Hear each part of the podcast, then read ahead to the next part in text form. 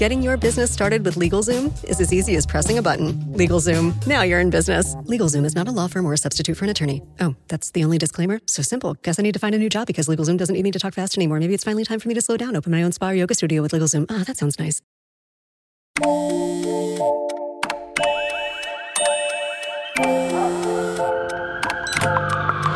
The world is always on. But you shouldn't be. Put junk sleep to bed. At Mattress Firm's Black Friday Now sale, save up to 60% on Sealy with queen mattresses starting at $279.99. Talk to a sleep expert today and unjunk your sleep.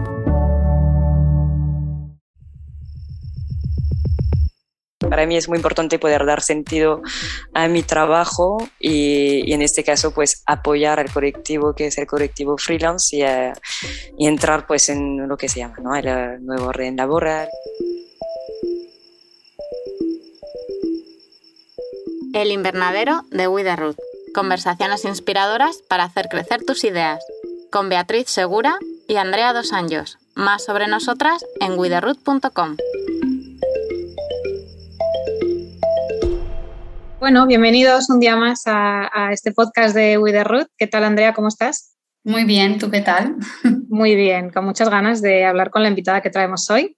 Eh, algunas cifras eh, de lo que vamos a hablar hoy es una bueno, vamos a hablar con la representante de una comunidad que tiene más de 270.000 expertos freelance, más de 100 profesionales, eh, más de 100 profesiones representadas del mundo digital y la consultoría, eh, y es una comunidad que ya ha trabajado con 40.000 empresas que buscaban consultores independientes. Estas son solo algunas de las cifras de MAL, la comunidad de freelance más grande de Europa, y hoy tenemos el placer de contar con Luis Marlier, que es eh, Team Leader Community en Malta, España. ¿Qué tal, Luis? ¿Cómo estás?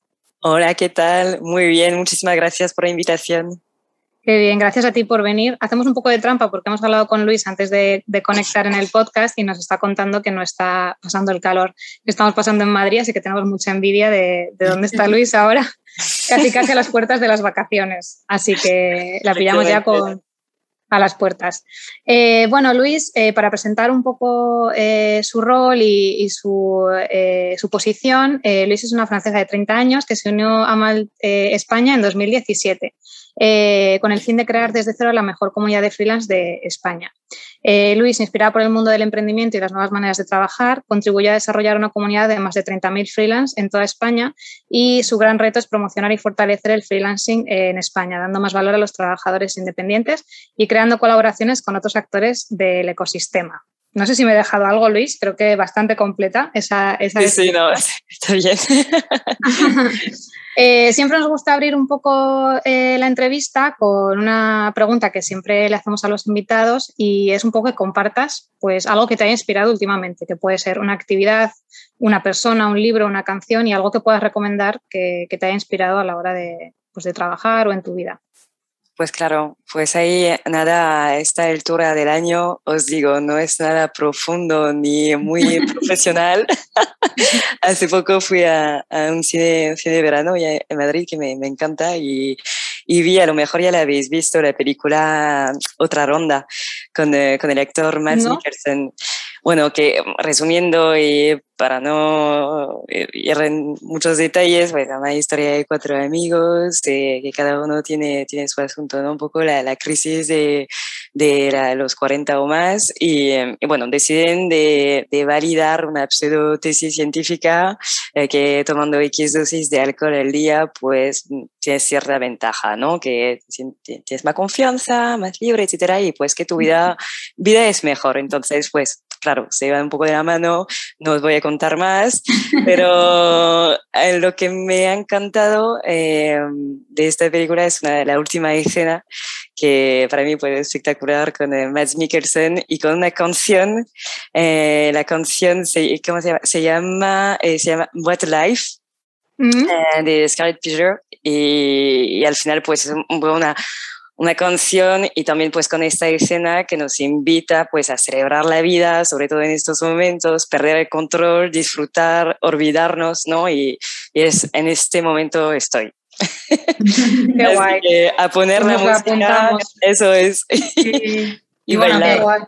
que va muy alineado con esto de lo que comentaba Bea, que, que, ya estás a punto de salir de vacaciones y lo que decías que desconectarías totalmente, así que pues muy bien, sobre todo para esos momentos que previo a la vuelta también, que es súper necesario. Totalmente, y diría que no tenemos que esperar las vacaciones para, para disfrutar. Para integrar esto, ¿no? Sí, sí, tal cual. Total.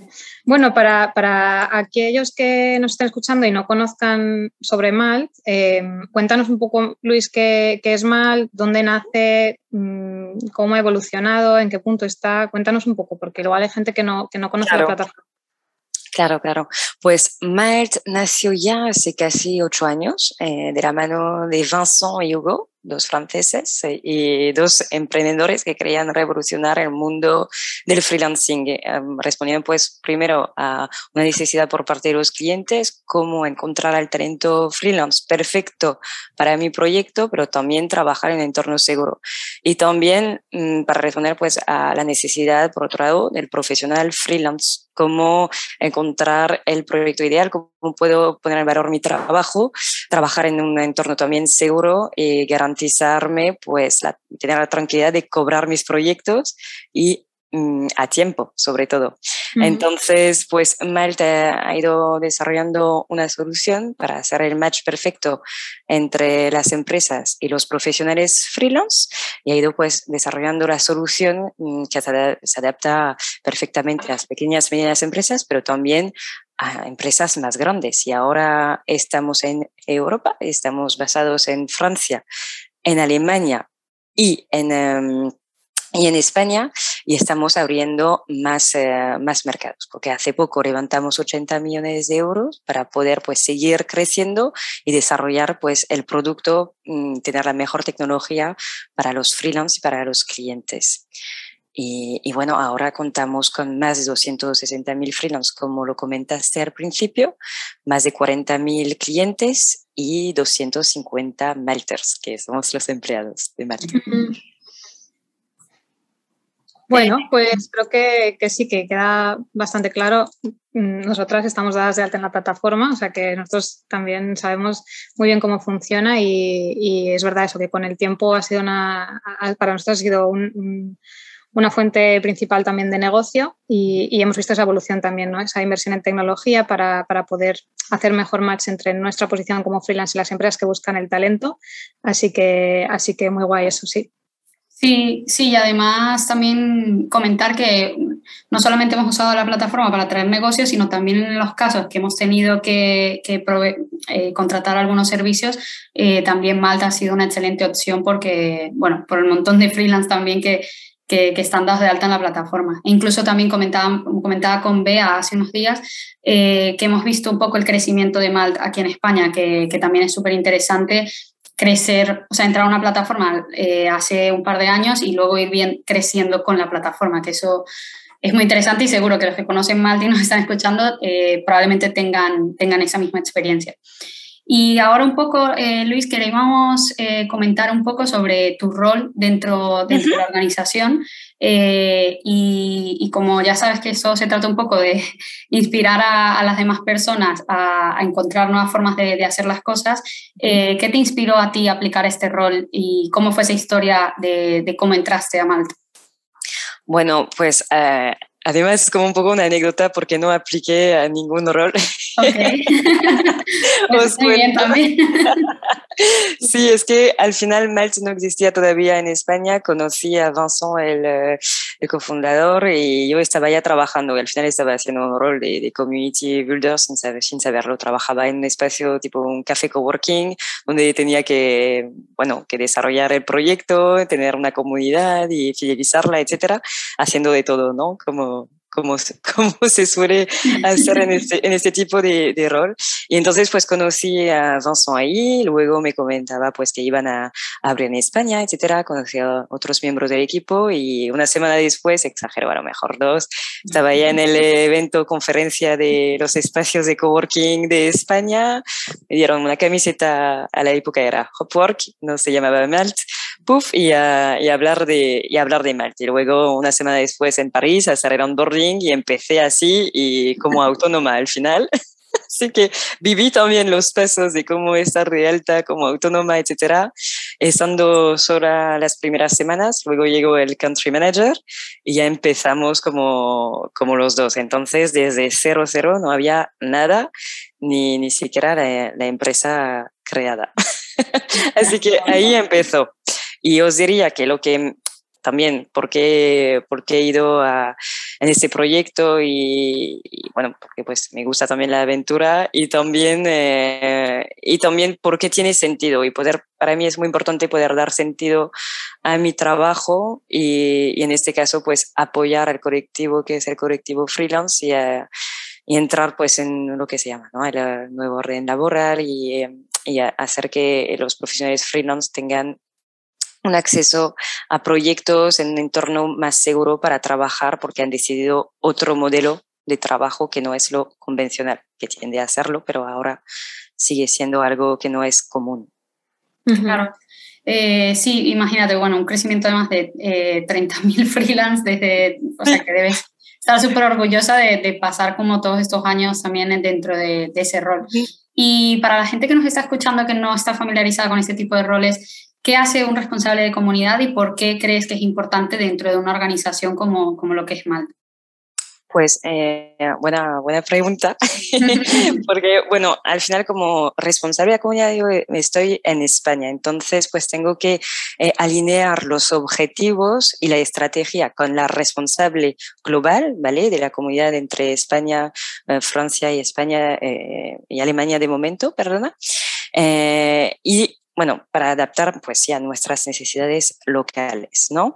Y luego también con los diferentes stakeholders, los diferentes responsables de otros departamentos para poder llevar a cabo nuestros, eh, nuestros objetivos. Entonces, un error que es un error muy importante porque al final y al cabo pues somos un poco la voz, ¿no? De, de la comunidad y, y sobre todo que la comunidad es el eje central de, de Malta, es eh, el, eh, como decir, pues sí, eh, la esencia de la, de la empresa. Entonces nosotros somos su voz y tenemos que asegurarnos pues que forme parte de, de la cultura de la empresa y garantizar que, que la mantenemos viva y que la hacemos crecer sobre todo. Claro.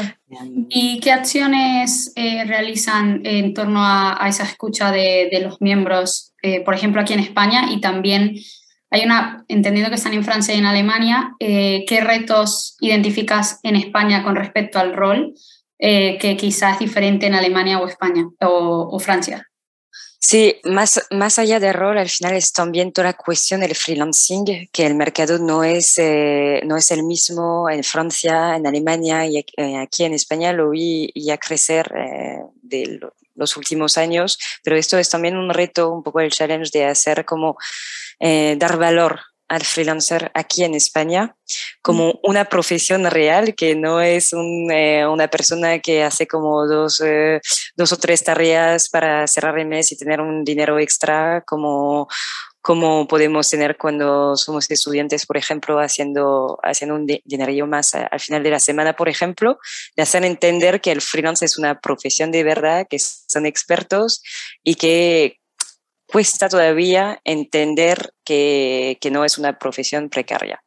Entonces, esto es un gran reto y, dentro pues, de mi objetivo principal es seguir construyendo la comunidad y fortalecer eh, esta comunidad aquí en España para también garantizar la mejor experiencia de los freelance dentro, dentro de la plataforma, desde que ellos pues se, se conectan, que crean su perfil, hasta que tengan un, un proyecto y hasta ser usuarios recurrentes como vosotras, ¿no?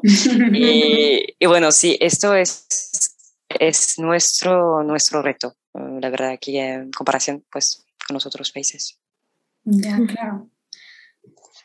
Eh, esa profesión, un poco la, profesión de, de, community organizing, no está muy entendida aquí en España uh -huh. y a lo mejor la, la, porque no es, no es una profesión que todavía eh, ha entrado eh, como, como, una profesión normal, por así decirlo, como en otros países donde ya se, se buscan estas posiciones con nombres y apellidos, como puede ser Inglaterra. Eh, y mucha gente a lo mejor puede estar preguntándose, bueno, ¿cómo este perfil o cómo, eh, cómo reportas o cómo, cómo mides los resultados de, una, de, una, de un community organizer? ¿no? O sea, ¿qué resultados tienes que reportar, digamos, llevados a, a la empresa, ¿no? Porque al final es una, es una profesión, perdona que te interrumpa, eh, que, demanda mucho también de soft skills, pero tienes que medirlo y tienes que reportar de alguna manera, ¿no? Entonces, ¿cómo, cómo hacéis eh, desde Maldo? ¿Cómo haces tú desde tu posición para, para poder aterrizar esos resultados? Y sobre todo al inicio, eh, para complementar allí eso, sobre todo al inicio, cuando se está creando la comunidad, ¿sabes? Porque ahora, bueno, ya, ya tiene un largo recorrido, pero al inicio también ¿Qué, indicadores usabas y cuál es la diferencia de esos con respecto a ahora? Pues no, muy, muy importante esta pregunta y lo que, lo que has dicho también antes, Bea, que es eh, es una profesión muy nueva aquí en Europa, no solo en España, pero también en Francia, en Alemania. Y estoy, por ejemplo, ahora estamos buscando a un community builder. Hola, para, para Malta. Tenemos la petición por aquí también.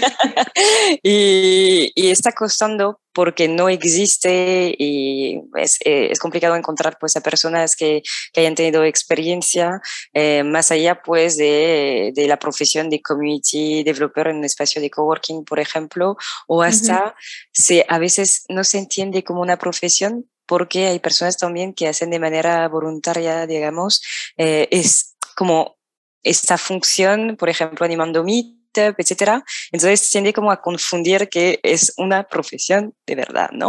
Que se, me, se, merece un salario, etcétera, ¿no? Entonces, eh, para poder también demostrar el valor del community builder y de la comunidad, es súper importante tener eh, KPIs, tener estas métricas para poder pues hacer el seguimiento y demostrar eh, que, lo, que vale efectivamente. Entonces, al final y al cabo, no hay eh, muchísima diferencia, pero bueno, la, principal diferencia que vamos a tener desde los inicios hasta ahora, después de un recorrido de 3, 4 años, es que aunque seguimos muy enfocados en, este asunto, antes pues mucho más la adquisición de, los profesionales freelance para empezar y menos la retención, fidelización, ¿no? Al principio sobre todo. Y es verdad que ahora sí mucho más eh, medir pues esta retención de usuario sí que es importante y que se puede medir, que lo que al principio no se podía. Entonces, importante son los nuevos usuarios, nuevos clientes, si queremos hablarlo así, de nuevos freelance, por ejemplo, en nuestro caso, eh, quién es activo o no, porque esto es también un indicador muy importante. Muy bonito tener a 30.000 personas, pero si hay dos activos, pues no sabemos hasta qué punto es interesante. Eh, luego tener también, eh, tener también los KPIs de retención, como os decía, a ver cómo se puede medir en nuestro, en nuestro caso, se puede medir en eh, función de cuántos proyectos los freelance están haciendo, cuántos repiten, si están haciendo, por ejemplo, más del 50% de sus, de, de, sus proyectos en MALS, que tienen el 50% más de sus ingresos a través de la plataforma, si acceden a ser Supermalter, que es al final un programa de fidelización dentro de, dentro de la plataforma, cuántos hay. Eh, y luego también tenemos toda la parte de los eventos que nos van a permitir mm, bien a hacer adquisición, pero también a fidelizar nuestra comunidad. Entonces, ¿cuántos se registran? ¿Cuántos participan? ¿Cuánto repiten? Estos son indicadores muy importantes. Y tenemos también algo que medimos nosotros dentro de Malt, la actividad de la comunidad, que son los puntos de contactos con, eh, con nuestra comunidad, que es los onboarding, sobre todo al principio cuando el freelance se crea el perfil. Y ahí también en el, momento, en la etapa de crear la comunidad, es súper importante dar la bienvenida, explicar cómo funcionamos, enseñar que hay un equipo detrás, lo que no se suele hacer eh, con plataformas online, ¿no? Esto sería, lo mejor se me olvida unos, pero son los principales. Sí, sí, eh, sí, pero está súper bien porque eso, el mensaje también es que, que, para que este tipo de comunidades funcione hay que analizar constantemente e ir optimizando según esas métricas que, que allí coincidimos totalmente. Y ya que comentabas que buscaban un community builder, queríamos también saber un poco eh, cómo ha sido ese, ese crecimiento del equipo dentro de la comunidad. O sea, eh, al principio era solo tú la encargada de la comunidad y ahora entendemos que cuentas con un equipo, incluso estamos buscando a alguien, y cómo funciona, cómo se organizan y sí, un poco, cuéntanos un poco sobre eso. Es verdad que al principio pues éramos, éramos más también, luego empecé algunos meses sola, pero luego sí que, que han apostado ya directamente por tener pues un equipo, ¿no? Para, para la comunidad. Entonces esto es, esto es bueno. Ahora somos tres buscando una, una cuarta persona y entonces cómo nos organizamos principalmente nos dividimos por portfolio. Es decir, que eh, tenemos, por ejemplo, a mi compañera Marta, que ella se va a encargar más pues de la comunidad de freelance tech en frontend, por ejemplo. Eh, ella pues tiene que hacer crecer al final su comunidad, eh, garantizar pues toda la experiencia que van a tener dentro de Malt, asegurarse que van a encontrar un proyecto, trabajando muy de cerca también con otros equipos, como el equipo de sourcing, que son ellos que se encargan de, de tener el brief ¿no? de la empresa y de hacer el match también eh, con, con las empresas y con los perfiles cuando son demandas un poco más complejas, y también con el equipo de ventas para saber cuáles son los proyectos que tenemos entre mano. Y en su caso, y al final, pues como hemos visto y como somos todavía un equipo pequeño, hacemos un poco de todo, ¿vale? Que entonces, en el caso, por ejemplo, de, de Marta, ella se va a encargar también en, eh, en coordinar sobre todo y asegurarse que vamos a, lograr nuestros eventos, su organización, eh, montarlos para la comunidad o hacer alianzas con Meetup, por ejemplo, con otros partners para organizar eh, y montar estos eventos. Entonces ahí sí que nos dividimos, sobre todo sí por portfolio y luego en función también de eh, dónde nos sentimos más cómodos, hasta dónde queremos crecer, porque estamos también en esta etapa ahora en Malt, podemos un poco elegir hasta dónde quiero, quiero ir, ¿no? Dónde quiero crecer, si más bien por un lado comunicación, eventos, o más bien business, por ejemplo, si como Magda, que es mi otra compañera, que ya se va a encargar de desarrollar todo un programa de, eh, de, de acompañar los freelance que ya están en las empresas por ejemplo, imaginamos una, una, empresa como, como Sanofi, por ejemplo, que puede tener de 60 o 200 freelance, pues de garantizar la experiencia de estos freelance que no conocían mal eh, y, y, llevar a cabo todo este proyecto. Entonces, un poco en función de, de, de nuestros gustos y, y donde mm, somos mejores. Sí, eh, bueno, eh, para cerrar un poco esta parte, esta primera parte de, sobre community organizing y, sobre el rol que desempeñas, eh, que nos parece súper interesante, no solamente los resultados, sino también ver como todo el proceso, sobre todo entender que justo en la gestión de comunidad se ve mucho esto a largo plazo, o sea, que no son resultados inmediatos y, bueno, que nos parece súper interesante. Iremos tomando notas también para a final del episodio dar algunas ideas finales. Y, y, ahora entrando un poco en la parte de freelancing, retomando esa, esa parte que, que, que, comentabas al inicio, eh, bueno, lo, lo, lo, queríamos comentar como ser, de tomar la decisión de ser freelance versus la decisión de ser empleado eh, por cuenta ajena. Eh, no tampoco para dar como un mensaje negativo sobre las personas que están por cuenta ajena, sino, claro. no, más bien para que se sepa que, que, hay diferentes opciones y que depende de cada quien pues elegirlo, que, que eso es donde, bueno, radica un poco la libertad de, de uh -huh. cada uno. Entonces, bueno, un poco a finales del año sacasteis el informe del panorama freelance en Europa 2021 junto a Boston Consulting Group y hacían una radiografía del estado del freelancing en Europa. Y algunos datos de este estudio, bueno, lo, lo comentamos y ya profundizarás tú también. Eh, uno, el freelancing no es una moda, es una realidad, eh, está aquí, está, está, todo, está muy presente. Eh, no todos los freelance son millennials, más bien todo lo contrario, hay, hay de, de, de diferentes segmentos. Eh, en Europa los freelance son en su mayoría hombres, 65% con una media de 40 años y altamente cualificados, eh, más de 75% tienen un título de educación superior de 3 años. Bueno, a mí es que eh, flipé un poco con este dato porque no me lo esperaba, la verdad. ¿Y cómo percibes el estado actual del freelancing en España de acuerdo pues, a, este informe y a todo lo que constantemente están analizando? ¿Y qué crees que inspira o motiva a una persona a ser freelance, a, tomar la decisión de ser freelance viniendo de, trabajar por cuenta ajena o, saliendo de la universidad inclusive? Eh, ¿Qué crees que inspira o motiva a esas personas? Pues eh, justo lo, lo, has dicho, ¿no? También eh, esto es el poder de elegir, que es también nuestro lema en Malte, es dar um, esta elección pues a las personas de saber pues si prefieres trabajar por proyectos, por tu cuenta o trabajar por cuenta ajena, por supuesto.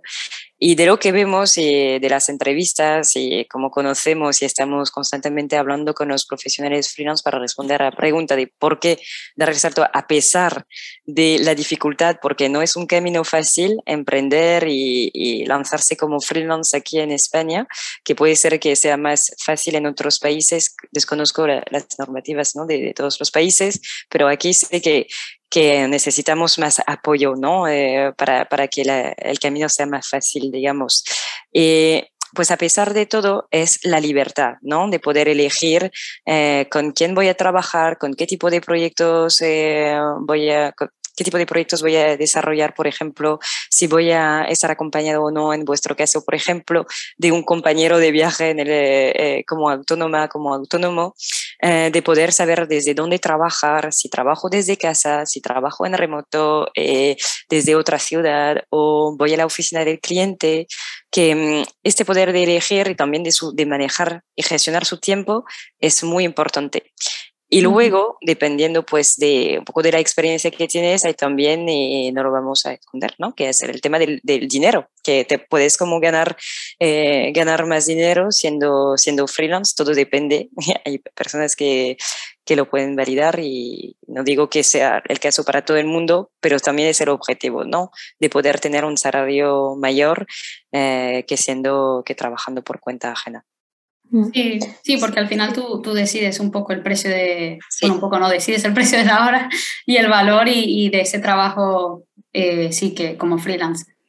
Sí, mm. sí, efectivamente. Y, y también, para, por decirte, pues, de, en España, eh, desde hace ya cuatro años que estoy en, en la comunidad y he visto ya un cambio. Es decir, seguimos teniendo a muchas personas que están probando el, eh, el, el mundo freelancing, que todavía no tiene la documentación legal, siempre se espera, ¿no?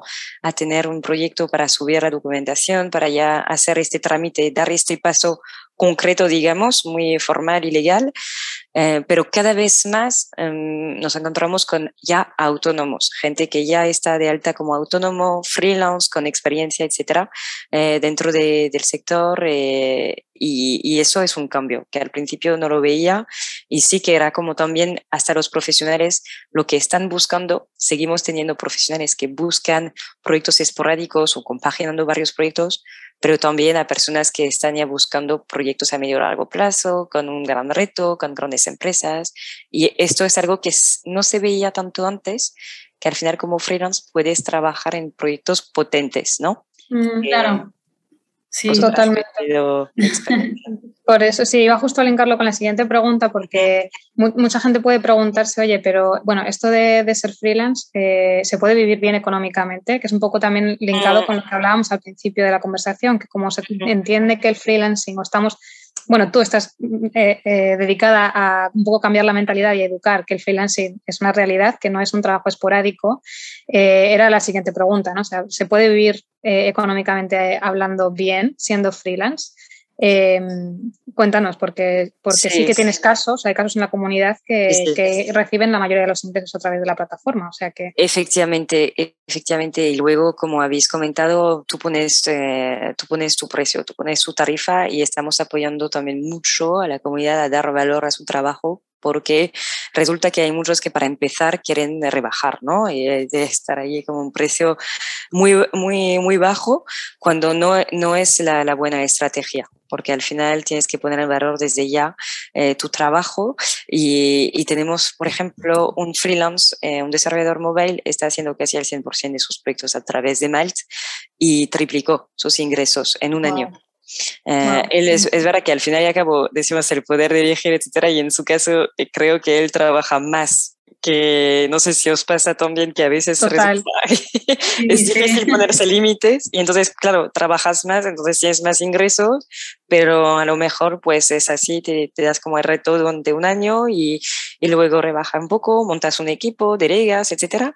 Entonces, eh, en este caso sí, y tenemos ya varios ejemplos dentro de la comunidad que han ido creciendo, hasta se ve también cuando das el paso y que creas una SL, ¿no? Porque ya se justifique pues tus ingresos, no puedes como seguir estando de alta como autónomo y se ve más todavía en Alemania o en Francia, por ejemplo, o en otros países como Holanda, donde ahí pues es muy normal, digamos, ser freelance. Y cada vez más veo que aquí sí se, se puede vivir y estamos haciendo un gran trabajo también de educación, no tan solo para los freelance, mm. pero también para los clientes. Totalmente. Es importante. Total.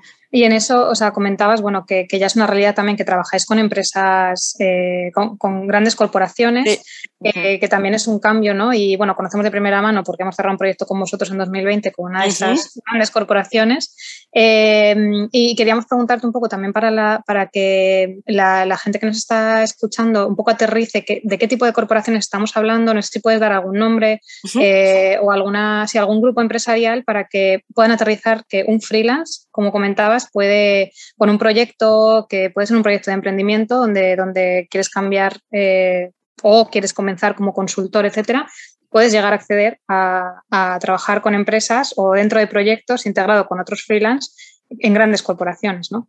Claro, pues eh, justo y cada vez más tenemos demanda por parte de estas grandes corporaciones. Trabajamos con todo tipo de sectores y, y justo, pues no sé, este año que ha sido el año un poco de la salud, pues sabemos que empresas como dentro del sector farmacéutico pues están con una, una gran demanda de perfiles de talento y estamos trabajando con Sanofi, eh, estamos trabajando con, eh, em, con Pfizer, por ejemplo, donde sí se requiere perfiles por ejemplo, de marketing, de comunicación, con mucha experiencia. Lo que pasa en este tipo de, de empresa, por ejemplo, buscan también a profesionales que hayan tenido experiencia dentro de su sector.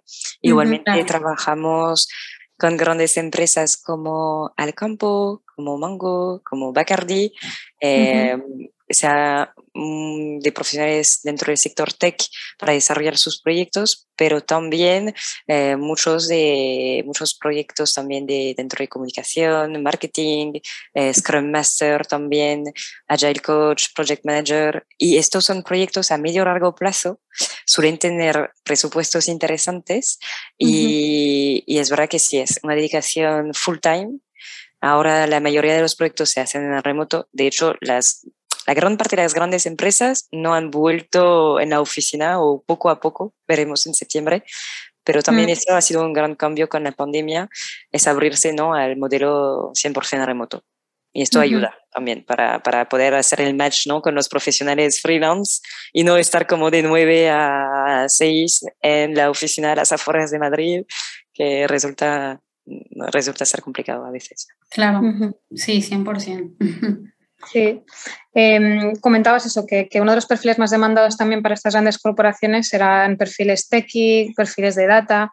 Y, quería preguntarte también, porque puede ser que haya muchas personas que están decidiendo entrar en el mundo del freelancing o quieren eh, comenzar a ser eh, autónomo, pero no tienen este perfil, ¿no? Entonces, todos sabemos que este perfil está muy demandado por, el mundo en el que vivimos, pero quería, quería preguntarte, ¿no? O sea, ¿hay esperanza para todos los que eh, no somos ni data scientist, ni machine learning especialistas, ni tenemos ese tipo de perfil. O sea, hay, hay otras, otras profesiones y otros sectores que están demandando perfiles que pueden no ser tan, tan tecnológicos, por así decirlo. Sí, hay esperanza. sí, sí, no, por supuesto, eh, es verdad que hay una escasez dentro del sector digital, de tecnológico, y hay mucha, mucha demanda porque, sobre todo este año, eh, las empresas han ido acelerando y se han transformado ya a nivel digital y entonces necesitan perfiles también dentro del sector de cloud, etcétera, eh, poder alcanzarnos sus objetivos y sus retos a nivel digital, pero se necesita y sobre todo también desde este año. Eh, antes no teníamos tanta demanda, pero ahora hay personas también por tema de la crisis también han perdido su trabajo pues y, eh, y han visto una oportunidad de lanzarse como freelance y, y, si las empresas antes solían trabajar con agencias o con, em, con, grandes empresas de consulting, ahora van a trabajar también directamente con los freelance. Y hablamos, por ejemplo, de expertos en finanzas, eh, que antes no solíamos tener este tipo de demanda. Eh, un director financiero, por ejemplo. Eh, tenemos también dentro, por supuesto, del sector de la comunicación, director de comunicación, de marketing, también recursos humanos se está buscando y, y, todo lo que es, eh, por supuesto, pues el design, UX, UI, sí que se sigue, se sigue buscando, ¿no? Pero sí, y cada vez como nuevas profesiones que antes no teníamos, ni siquiera tenemos todavía las categorías, creo, dentro de marketing. Claro, porque forma parte de este crecimiento ¿no? y de esos cuatro años que, de, trabajo que hay en las espaldas que están viendo ahora los frutos ¿no? de, toda esa evolución de, haber estado pues eso, educando y, un poco atrayendo a, personas con diferentes perfiles a nutrir la plataforma. O sea que, que ahora es cuando se están viendo como que, que, está evolucionando esa parte también. Totalmente. Sí, lo que comentabas también de todo el impacto eh, de, que tuvo la pandemia, bueno, que está teniendo la pandemia en, demostrar que el trabajo remoto en este, en este tipo de perfiles, no solo tecnológicos, también es posible y, funciona perfectamente. Y bueno, un poco para cerrar esta segunda parte, eh, te queríamos eh, preguntar cómo ves los próximos dos años del freelancing en España y, del rol de Malt en, en, estos próximos dos años? ¿Cómo lo, cómo lo ves?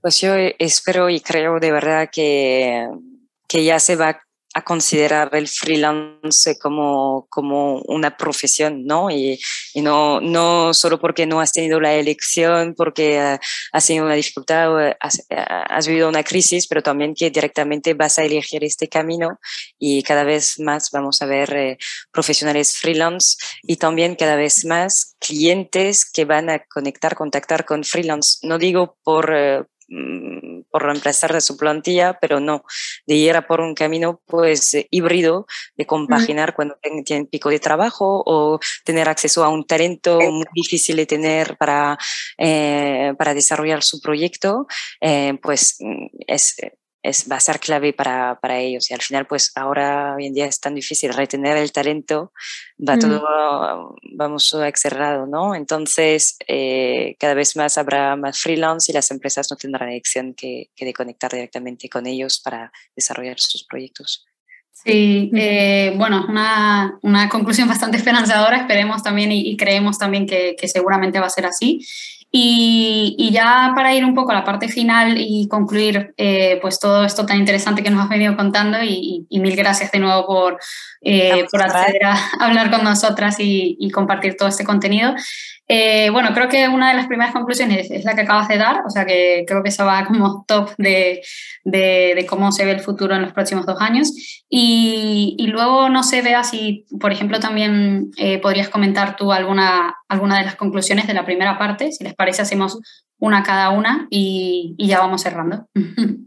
Sí, yo creo que una conclusión muy importante de, que, que has comentado, Luis, es es la necesidad de, de, medir, ¿no? de medir el rol de, de community organizing eh, y estar constantemente un poco tomando esas métricas para ver qué paso dar después, ¿no? Para también un poco coordinarte y tenerlas como referencia con otros equipos, porque al final es un rol que, que también está muy relacionado con otras áreas de la empresa, en tu caso, con otras áreas de la empresa en otros países. Entonces es muy importante que, que, que estén alineadas esas métricas y que siempre se vayan revisando eh, y alineando con, las, con nuestros perfiles y, los otros, eh, y las otras personas que trabajan muy, muy estrechamente con, con la comunidad de, de freelance. Entonces yo creo que esa es mi, conclusión, ¿no? que, medir siempre es importante y te va a dar mucha visibilidad sobre cómo lo estás haciendo.